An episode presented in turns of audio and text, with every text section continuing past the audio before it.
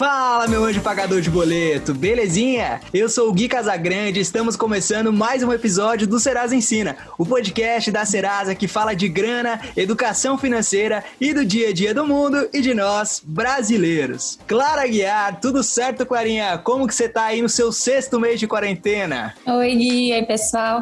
A gente segue aqui no famoso home office, né? Cada um na sua casa. É bom lembrar que ainda não temos vacina, né? Então, já que eu posso, tô em casa, já me sinto móvel da casa, né? Vou confessar.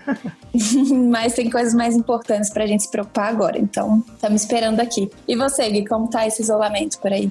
Ah, tá tudo certo também, Clarinha. Tô, tô trabalhando também home office, tô com um pouco de tempo sobrando, né? Afinal, aí não tem a rotina de ir pra empresa, voltar da empresa, então, é, de certo modo, isso é bacana. Minhas férias estão chegando e aí também vou ficar isoladinho aqui, vou ter férias, mas vou ficar quietinho em casa e vou aproveitar para aprender um pouco mais sobre educação financeira, pô. Ah, maravilha! Então, o episódio de hoje é para você. A gente tem uma convidada que é uma das maiores referências de educação financeira do nosso país e veio dar umas dicas pra gente.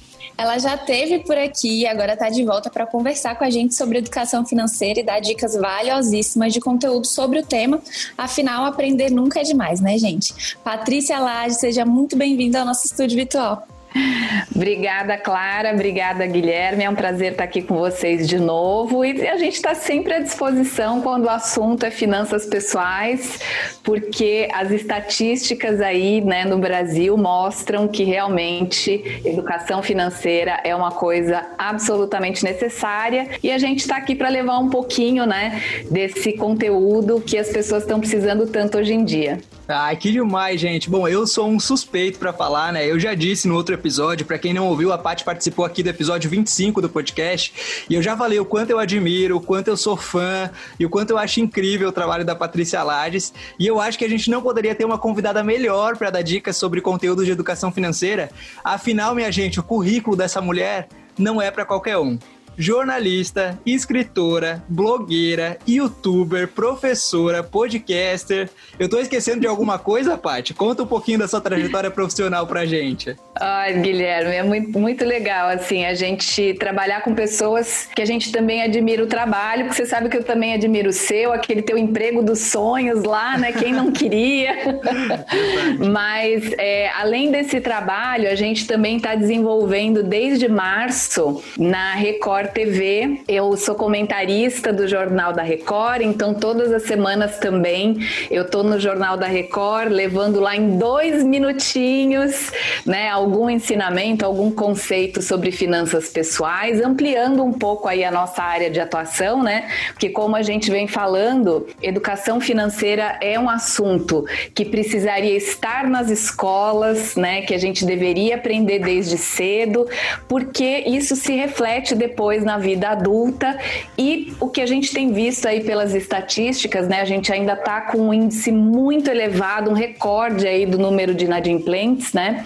Então a gente precisa aprender um pouquinho mais a lidar melhor, né, com o nosso dinheiro, a melhorar a, relação do brasileiro com o, dinheiro.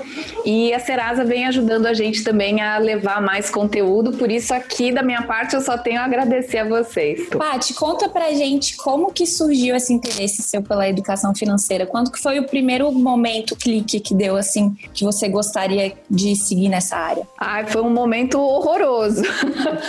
Porque assim, quando a gente não aprende, né, digamos assim, pelo, pelo lado bom da coisa, do tipo, olha, eu acho que eu tô precisando disso, então antes de eu ter um problema, eu acho que eu vou estudar a respeito. Comigo não foi assim, eu acho que com a maioria também não é, né? Na verdade, eu larguei a minha carreira de jornalista durante algum período e fui empreender, fui abrir um negócio próprio. Esse negócio deu muito errado porque eu não estudei a respeito, eu não sabia lidar com o dinheiro e achava que sabia, o que eu acho que ainda é pior, né?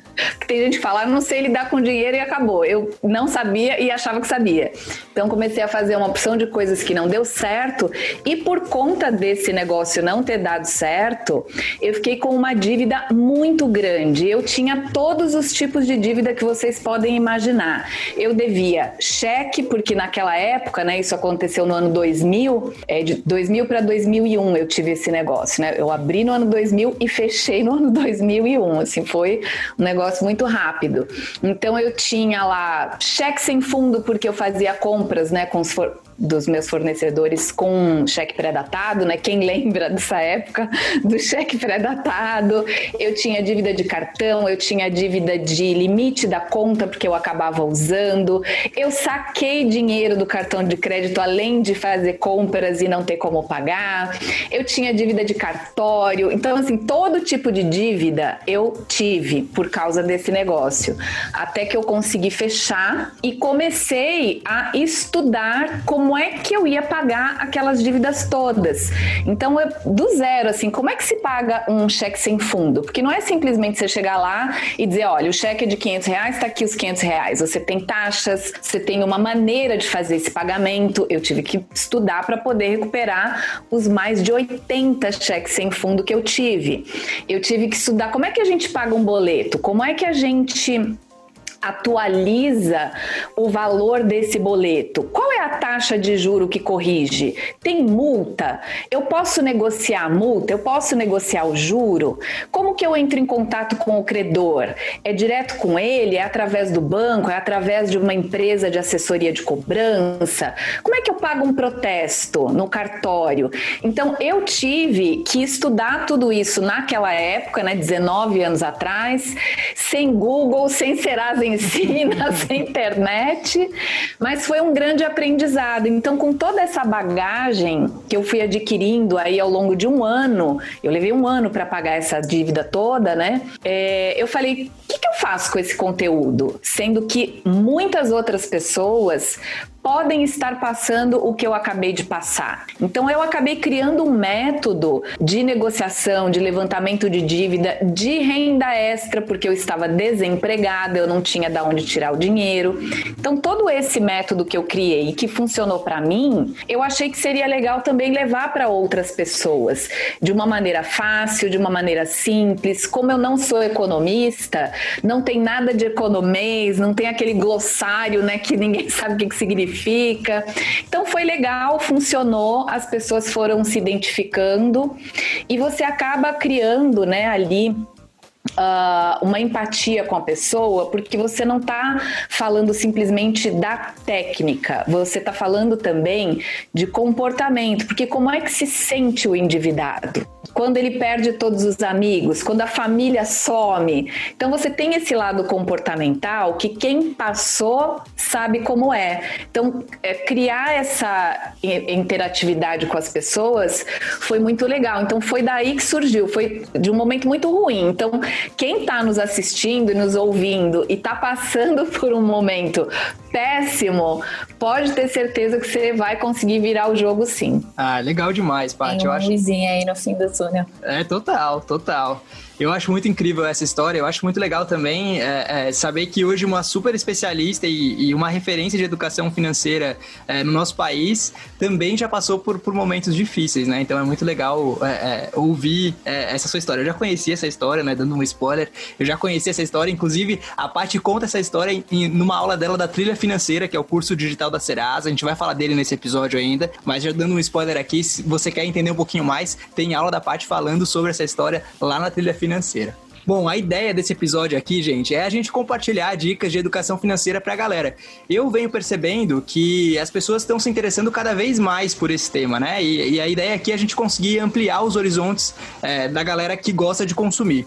Então, qual é a opinião de vocês? O que, vocês têm percebido com base é, é, na produção de conteúdo de educação financeira na internet? É uma, uma percepção minha pessoal de que está crescendo muito ou vocês estão percebendo esse movimento também? Olha, eu, eu confesso que antes de produzir para a Serasa, eu só conhecia os nomes mais famosos, que falam de finanças, falam de investimento, mas agora, né, fazendo pesquisas diárias sobre o assunto, é, para trazer o conteúdo aqui para vocês, no nosso portal, no nosso YouTube, eu vejo a infinidade de perfis produzindo esse tipo de conteúdo, né? Isso é incrível, porque ainda mais agora que a gente está passando por um momento bem delicado na economia, eu acho que quanto mais gente produzindo e democratizando esse conhecimento, é melhor, né?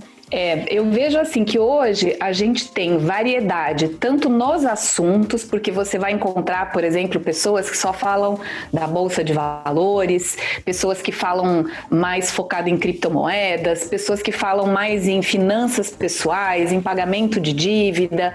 Então você tem aí uma gama é, de conteúdos diferentes e também com linguagens diferentes. Então tem pessoas que comunicam o mesmo conteúdo com uma linguagem mais apropriada dependendo para cada tipo de público. Então, isso que é muito legal, porque é, você não tem assim uma pessoa é, que, que você diga assim, ah, tudo é com essa pessoa, é com essa linguagem, é desse jeito. Não, você escolhe aquela que tem uma linguagem mais um, de acordo com a sua realidade, aquele que fala sobre um assunto específico que você quer saber. Então, eu acho isso extremamente positivo. Nós, do time de produtores né, de conteúdo de finanças, graças a Deus, somos um time muito unido, a gente está sempre fazendo collabs, a gente está sempre trocando ideias, a gente está sempre se juntando em congressos. Agora, né, com essa pandemia, tá cada um na sua casa, mas a gente sempre participa junto de painéis, de discussões, porque cada um traz o seu conhecimento e isso só soma para quem está do outro lado da tela, né? Sem dúvida nenhuma. E, e isso é muito importante, né? É, você já falou no começo do, do episódio, parte do número de endividados, né? E, e eu fiz esse levantamento essa semana mesmo, a gente bateu aí 63,5 milhões de pessoas endividadas e mais de 220 milhões de dívidas. É uma média aí de 3,4 dívidas por CPF. Então, isso aponta Uau. como a gente precisa falar desse tema, como esse assunto tem que se tornar cada vez mais constante nas rodas de conversa, no dia a dia das pessoas, até porque diante da situação que a gente está inserido agora com quase 13 milhões de pessoas desempregadas, é, mais de 700 mil empresas que encerraram as atividades permanentemente por conta do coronavírus, é, a, a gente tem que cada vez mais se preocupar com o dinheiro, porque ele é fundamental, não tem como escapar disso, né? É um assunto super necessário, né, gente?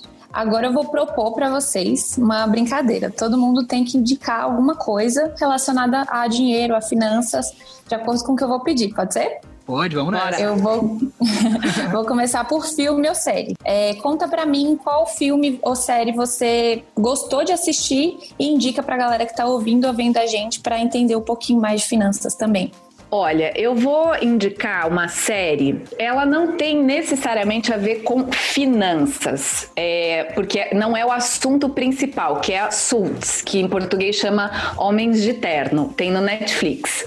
Essa série é, é uma série de advogados, né? E o que eu acho legal é assim, é que todo episódio tem um problema insolúvel, sabe? Tem um caso que você fica assistindo e você fala, não, esse eles não vão saber resolver. Esse caso tá perdido, isso aí não tem remédio. E eles dão um jeito e conseguem, de alguma maneira, às vezes maneiras assim, não tão, tão ortodoxas, mas eles conseguem, de alguma maneira, resolver um problema insolúvel.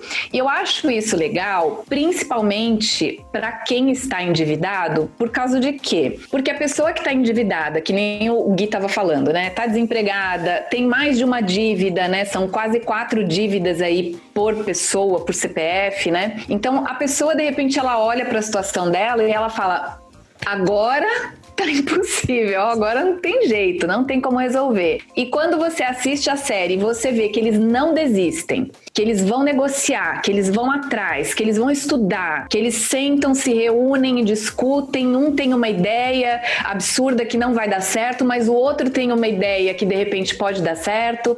Então você vai vendo que aquilo que parece impossível pode sim ter uma solução. E eu acho que é isso muitas vezes que o endividado precisa acreditar que ele pode sair dessa situação, que é, é uma coisa passageira. Então, você imagina, né? Uma pessoa que está assistindo a gente e que está nessa estatística aí das 700 mil empresas que fecharam definitivamente. Então, como é que ele se vê? Sem empresa, sem emprego, né? Sem renda. Grande parte dos brasileiros, até se vocês tiverem essa estatística, puderem me corrigir, mas eu acredito que 80% ou mais de 80% dos brasileiros não tem nenhum fundo de reserva, ou seja, não tem um dinheiro guardado para um momento como esse de dificuldade. Então, não tendo dinheiro guardado e nós, os anjos pagadores de boleto, recebendo os boletos, a gente vai tirar da onde? Você começa a se endividar para pagar esses boletos. Então, é, é preciso que a pessoa entenda que existe sim, como a Clara falou, uma luz no fim do túnel, né? E que não é um trem chegando para te atropelar, mas é uma coisa que pode trazer sim uma resposta. Então, acho que isso é bem legal. Acreditar que você pode sair dessa situação. Bom, gente, eu, eu sou um maníaco de reality shows. Eu adoro assistir reality shows, inclusive sou muito julgado por isso. Algumas pessoas me cancelam por eu ser um grande consumidor de reality shows, tá? E aí, pensando nisso, eu separei um reality show que eu gosto muito,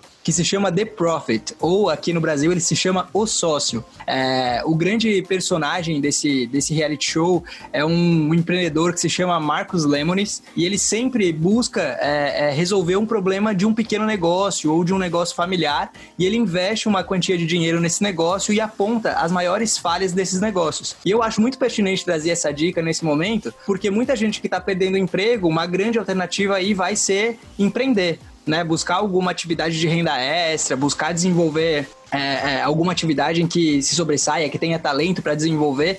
Então, acho que é um grande ponto para você conseguir entender e ter noções básicas de como o negócio funciona. E existem muitos episódios que os erros são muito comuns, assim, as pessoas não fazem o controle de fluxo de caixa, que é basicamente o que está entrando e saindo dentro é, no caixa da empresa, né, as movimentações financeiras da empresa. É, as pessoas não têm uma visão clara de quem é o público que vai comprar aquele produto. Então, acho que é uma dica bem bacana aí para quem está começando a empreender, buscar buscar por, por, por, as várias temporadas de O Sócio que tem disponíveis para você assistir, é, porque é um, um, um, reality show muito bacana e que você consegue aprender muito sobre é, é, educação financeira para negócios e muito disso também serve para a vida pessoal. E você, Clarinha, conta aí pra gente qual é seu filme, série ou reality show favorito sobre educação financeira, ou que fale sobre isso. Então, quando fala de filme de finanças, me vem um filme assim, primeiro na cabeça, que é Os Delírios de Consumo de Beck Bloom, que fala a história de uma jornalista, uma repórter, que ela escreve sobre finanças pessoais em um jornal, mas na verdade ela é toda endividada, porque ela é muito consumista, cheia de cartão. É, então já rolou uma identificação aí, que eu já fui assim no passado.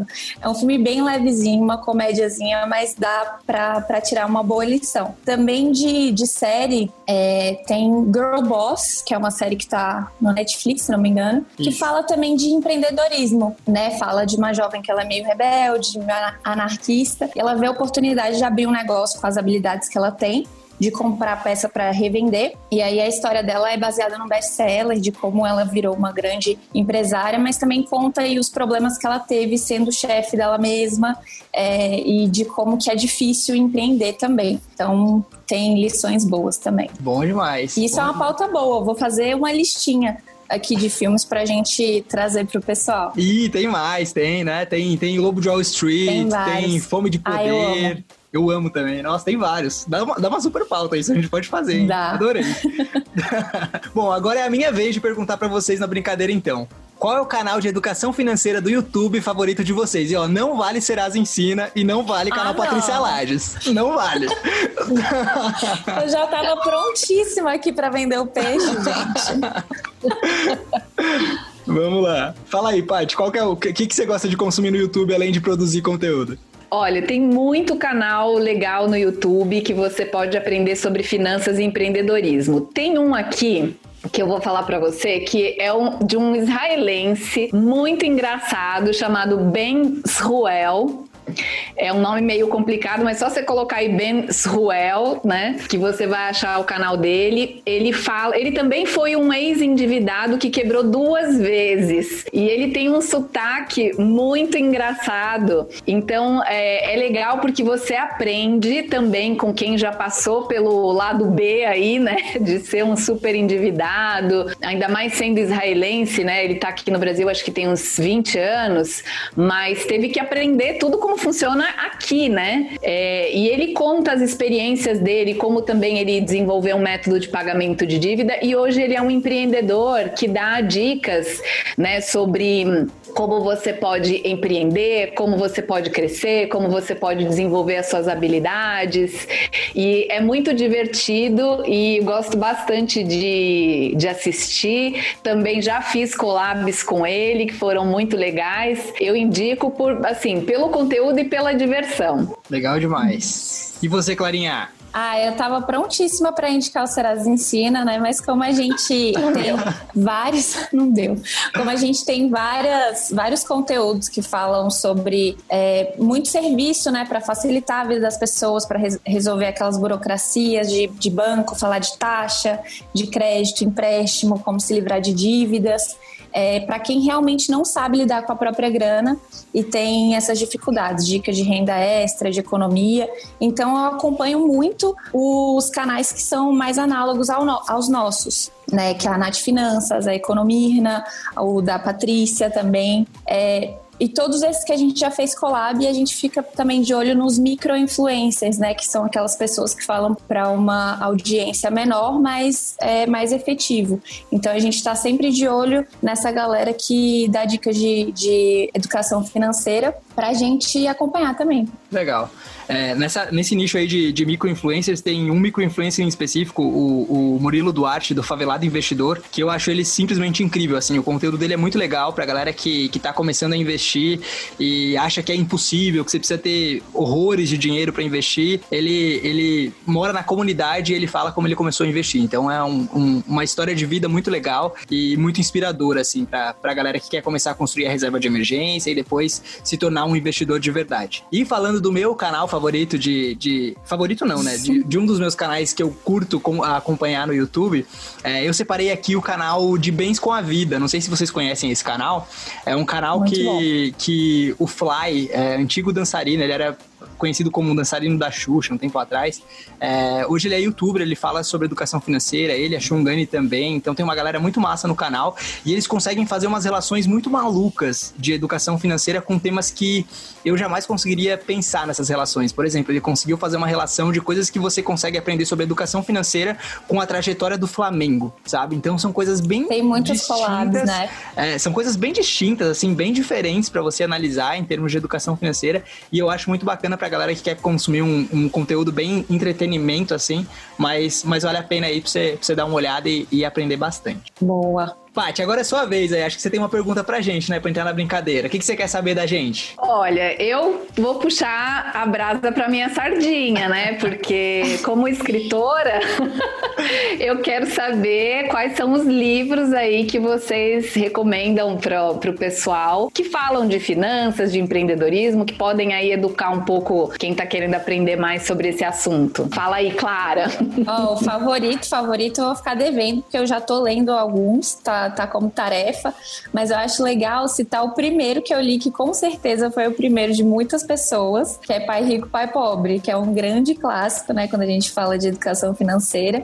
Eu li há muitos anos quando nem imaginava trabalhar com isso, mas agora eu já tenho vários na minha lista de leituras, inclusive os da Paty, né, que eu quero ter a bolsa blindada também. E vou aqui aproveitar para perguntar para a fonte qual o livro de educação financeira favorito da Pati e se tem, se você tem indicações para o pessoal aí que está ouvindo, que está vendo a gente para começar nesse mundo da educação financeira. Bom, eu falei que eu ia puxar a brasa para minha sardinha, vou mesmo. Vou mostrar aqui os meus.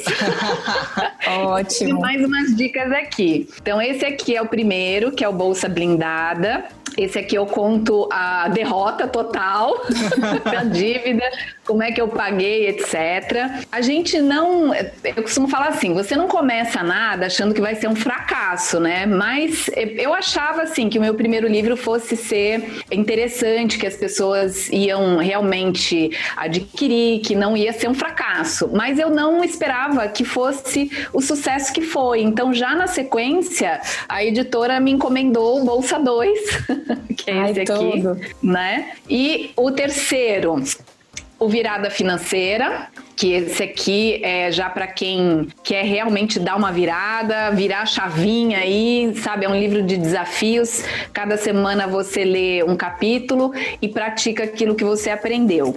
Esse aqui é para quem quer empreender, tanto na carreira profissional como abrir o seu próprio negócio, que é o lugar de mulher é onde ela quiser. E o mais recente é O Sucesso Não Cabe na Bolsa, que eu falo de conceitos de sucesso, conceitos administrativos e também conto histórias de sucesso. Agora, para indicar para vocês, tem esse aqui, ó, que é o Mentes Consumistas.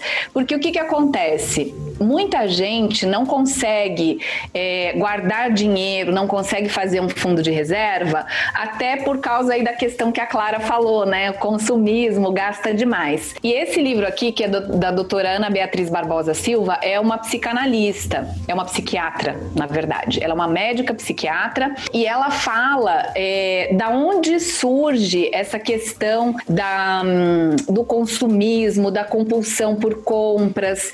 Então, às vezes a pessoa pensa, não, mas eu não sou compulsiva, não é um problema clínico. Mas quando você lê o livro e vê que a, essa compulsão pode começar a partir de atos simples que a gente vê muita gente todo dia fazendo, né? Ainda mais agora, as pessoas estão em casa, e você vê como subiram aí as vendas pela internet, uhum. porque a pessoa continua com o mesmo comportamento. Antes ela saía, todo dia ela tinha que voltar com uma sacolinha. Hoje, todo dia tem que chegar uma caixinha na casa dela, todo dia ela faz uma compra. Então você começa a entender o comportamento e você começa a ser mais seletivo objetivo com aquilo que você vai comprar. Então não é só você pensar assim, ah, eu tenho que ganhar muito dinheiro para minha vida financeira ser boa. Muita gente ganha muito e gasta até mais do que ganha, né? E aqui você aprende. Outra coisa que faz as pessoas gastarem muito, ansiedade. Então também é um, um livro da mesma médica psiquiatra, doutora Ana Beatriz Barbosa Silva, que ela fala o quanto a ansiedade prejudica o trabalho. Ela fala de ansiedade no geral, mas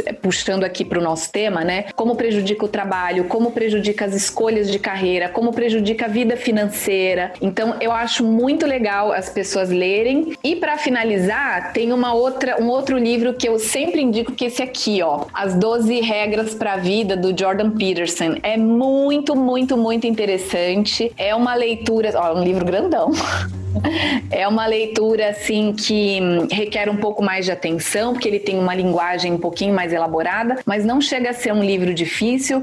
Já no primeiro capítulo você pega aí o, né, o estilo do, do Peterson e você vai aprender assim 12 regras que deviam ser dadas nas escolas, assim, super recomendo. Olha que demais, que bacana. Eu vou aproveitar a onda aí da, das finanças comportamentais que a Paty trouxe e eu separei um livro para indicar aqui, gente, que ele não é especificamente de educação educação financeira, mas ele fala muito de um lance que eu acho que é muito importante quando a gente fala de finanças, que são os hábitos, né? Então eu separei o poder do hábito, que ele fala aí das deixas e recompensas e fala de toda, toda a rotina e os gatilhos que a gente tem na hora de é, é, desconstruir os hábitos ruins que a gente tem e construir novos hábitos. E como é, é eu acho que isso é importante quando a gente está falando da nossa relação com a grana, porque eu acho que nada mais. A, a, nossa relação com o dinheiro nada mais é do que comportamento, do que, do que hábito, né? Então, esse lance da caixinha chegar todo dia em casa é porque de alguma forma isso é um gatilho e é um hábito, né? Então, pra, pra galera que quer mudar um pouquinho essa percepção com o dinheiro, que tá conseguindo entender aí com essa quarentena, com essa reflexão, esse tempo em casa, aonde tá pecando é, eu acho que pode ser uma excelente leitura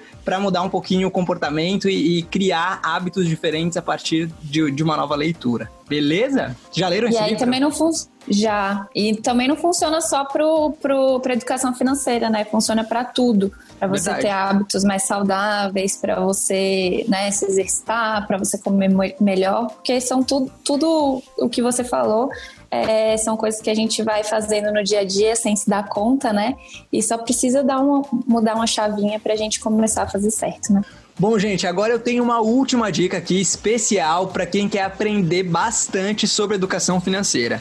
A gente lançou no dia 17 de agosto a Trilha Financeira, o curso digital da Serasa, um curso de educação financeira aí totalmente gratuito, falando sobre tudo o que você precisa saber sobre a vida financeira. Então a gente fala de orçamento no primeiro módulo, depois de serviços financeiros e bancários, dívidas, renda. Logo logo a gente vai ter módulo falando sobre crédito, fraude, de sonhos de consumo. Então é um curso extremamente bem estruturado, com professores excelentes, falando sobre educação financeira de maneira gratuita, fechou? Boa, Gui. Inclusive, né, Paty, você é uma das professoras da nossa trilha financeira. E, gente, um comentário pessoal aqui. Eu já fiz todas as aulas da Paty e eu fiquei chocada com a didática dessa mulher. É simplesmente impossível não entender com a Patrícia explicando. É, parabéns, Paty, que aula, viu? Eu queria saber como foi para você, se foi legal de gravar, se você está feliz com o resultado que a gente está alcançando junto. Ah, obrigada, Clara. Olha, fiquei muito feliz. Nós fizemos duas aulas, né? Antes de acontecer a pandemia, a questão toda, a gente fez duas aulas e foi muito legal desenvolver o conteúdo. A gente recebe um direcionamento do conteúdo que a gente vai desenvolver na aula, mas toda a parte de desenvolvimento, a Serasa permitiu que cada um de nós desenvolvêssemos. Então, fica muito mais fácil quando você pode é, fazer o conteúdo de acordo com o conhecimento de cada um. Então, para mim foi muito legal, porque tudo que eu falava assim, gente, podemos fazer num fundo de croma? Posso ter o tal é, ferramenta? Tudo assim, pode, vamos fazer, pode, vamos fazer. Ah, eu tive tal ideia, vamos fazer isso, vamos, vamos fazer. A gente tem como desenvolver. Então foi muito legal porque as ideias foram surgindo e do outro lado era sempre assim, nossa, que legal. Não era assim, ah, não, não vamos fazer não.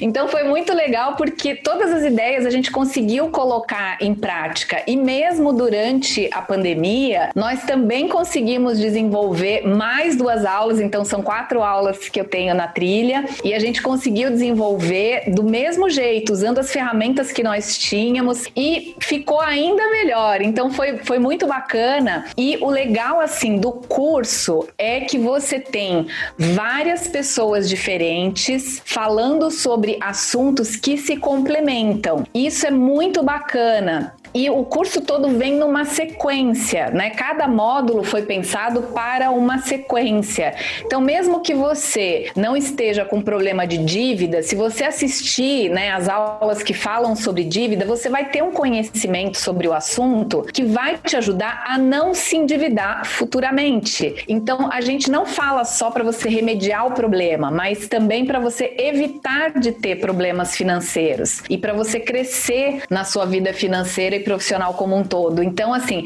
eu sou muito suspeita para falar sobre a trilha financeira, mas indico assim sem o menor, né, sem o menor constrangimento mesmo fazendo parte, porque a gente viu a seriedade com a qual foi desenvolvido todo o conteúdo, foi muito tempo para desenvolver. Depois que está pronto, parece tudo fácil e simples, né? Mas foi assim, muito tempo até a gente chegar a desenvolver, fazer o roteiro, né? Então tem todo aí um caminho que a gente percorreu para entender qual, qual é a necessidade né, das pessoas que estão aí do outro lado e todo mundo trabalhou com muito empenho, então vale muito a pena. E aproveitando, gente, né, falando também um pouquinho de finanças, que não é sempre que você tem um conteúdo desenvolvido com tanta qualidade e gratuito. Foi um investimento muito grande da Serasa para levar esse conteúdo gratuito, porque é de fato uma contribuição que a gente está fazendo, né, que a Serasa está dando né, oportunidade da gente fazer para que, né? O restante aí de 2020 e 2021 sejam melhores nessa questão financeira para todo mundo. Show de bola, é isso mesmo. A gente está muito feliz também com a trilha financeira, morrendo de orgulho de ter você no nosso time de professores da trilha. Então, a gente tem com certeza muito, muito mais a conquistar, mas com duas semanas aí de lançamento do curso, a gente já conseguiu alcançar mais de 100 mil pessoas. Então, tá muito bacana, tá muito legal o resultado e, e a nossa meta é conseguir alcançar aí cada vez mais brasileiros e conseguir contribuir efetivamente para que cada vez mais a galera consiga se relacionar de uma forma melhor com a própria grana. Bom, a gente tá chegando ao fim de mais um episódio e eu sempre fico triste quando a gente tá chegando ao fim de um episódio com a Paty, porque é sempre muito bom, né? Clarinho, o que, que você achou? Não é maravilhoso? A gente não, eu não fico nem nervoso nervoso mais, sabe? É. Maravilhoso. O Gui sempre me falava, sempre me falava. E quando eu vi a aula, eu falei, realmente deve ser uma aula só conversar com ela ter todo esse conhecimento aí disponível pra gente trocar ideia. Obrigada. Adorei. Boa, fechado, Paty. Bom, e todo mundo sempre fica esperando no final dos nossos episódios do podcast aquela pergunta clássica, né? Onde a gente pergunta o que a palavra dinheiro significa pro convidado. Mas a gente já perguntou isso pra Paty lá no episódio 25 que ela participou, foi o primeiro episódio que ela participou aqui com a gente no podcast. Então a gente resolveu dar uma mudadinha para pro episódio de hoje. E lá vai, hein, Paty? Você vai ser a primeira pessoa a responder essa pergunta pergunta aqui: O que significa para Patrícia Lages ser rica? boa pergunta, boa pergunta. Você sabe que muita gente pergunta, né? Entra lá na, nas minhas redes sociais e pergunta assim: Paty, você é rica? Ou tem gente que fala assim: o quanto você é rica, né? É, e na verdade a riqueza ela é muito subjetiva, porque ela não tem necessariamente a ver com o seu saldo bancário. É até o que eu falo muito no meu quinto livro, O Sucesso Não Cabe na Bolsa. Por quê? Porque o sucesso não se resume àquilo que você carrega dentro da sua bolsa, né? O, o seu saldo bancário, o seu dinheiro. A riqueza em si, ela muda de pessoa para pessoa. Então você pode encontrar uma pessoa é, que tenha um salário médio, que tenha uma casa considerada assim uma casa simples, uh, mas que ela que aquilo resume para ela Uh, o que significa sucesso. Então, você chega para essa pessoa e ela fala: Não, olha, eu tenho a minha renda, que para mim tá ok, eu tenho a minha casa, que para mim tá ótima, eu amo o meu apartamento, ele é pequenininho, mas ele é do jeito que eu quero, ou eu tenho o, o meu carro do jeito que eu quero, posso viajar de vez em quando, para mim tá perfeito. Então, esse é, digamos assim, o símbolo de riqueza ou o que significa riqueza para essa pessoa. E tem outras pessoas que, por outro lado, lado, elas têm muito, mas não se sentem de todo realizadas, porque elas estão sempre olhando a grama do vizinho que sempre parece mais verde, né? Então, o que eu digo assim é, para as pessoas é que cada um precisa definir para si próprio o que é riqueza para você, onde você quer chegar, porque a gente tem que ter um objetivo na vida. Se você não tem objetivo, né? Se você não, não traça aí uma linha de chegada, você fica meio que vivendo por viver, né? Sem objetivo objetivo. Então, o legal é você pensar assim: o que, que eu quero? O que, que é riqueza para mim? É, quanto eu gostaria de ter no banco efetivamente para que eu não me endivide no caso de eu passar por uma questão financeira, por um desemprego ou por uma queda na minha renda. Qual é o meu, meu objetivo do meu saldo bancário?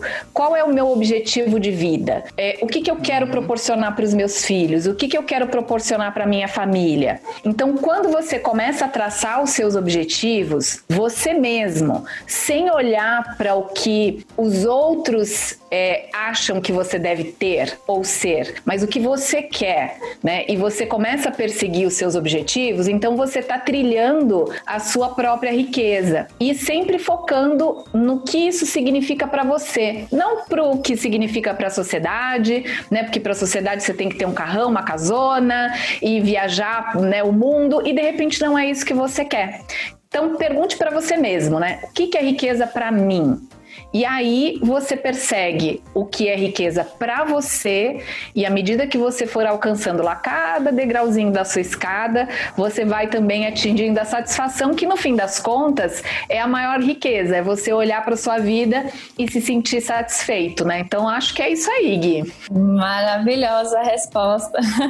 Já vem a resposta com as dicas, os tópicos. Arrasou. Agora para o pessoal poder te seguir, acompanhar todo esse conhecimento, toda essa aula que você dá sempre. É, Paty, passa as, as, suas redes sociais pra gente. Olha, tem o meu blog, que lá no blog você encontra todas as minhas outras redes, que é o bolsablindada.com.br. Fora o blog, tem o meu canal no YouTube, que é o meu nome, né, Patrícia Lages. E também quem gosta de dicasinhas rápidas, vai lá no meu Instagram, que é o arroba Patrícia Lages Oficial. Maravilha. Eu vou fazer um CTAzinho aqui também, galera. A gente tem conteúdo é, em todas as plataformas. Então, se vocês chegaram até aqui, estão ouvindo, vendo a gente, acompanha também no portal Serasa Ensina e o nosso canal de YouTube. Inclusive, essa entrevista aqui, esse papo com a Patrícia, vai estar disponível lá também.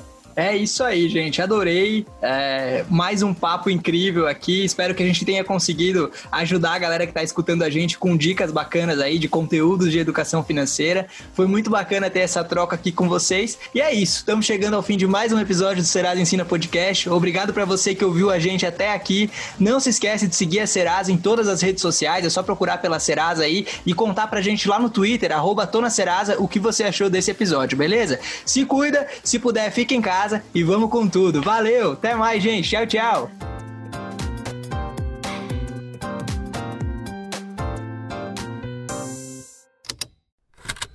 Esse programa foi produzido pela Estalo Podcasts.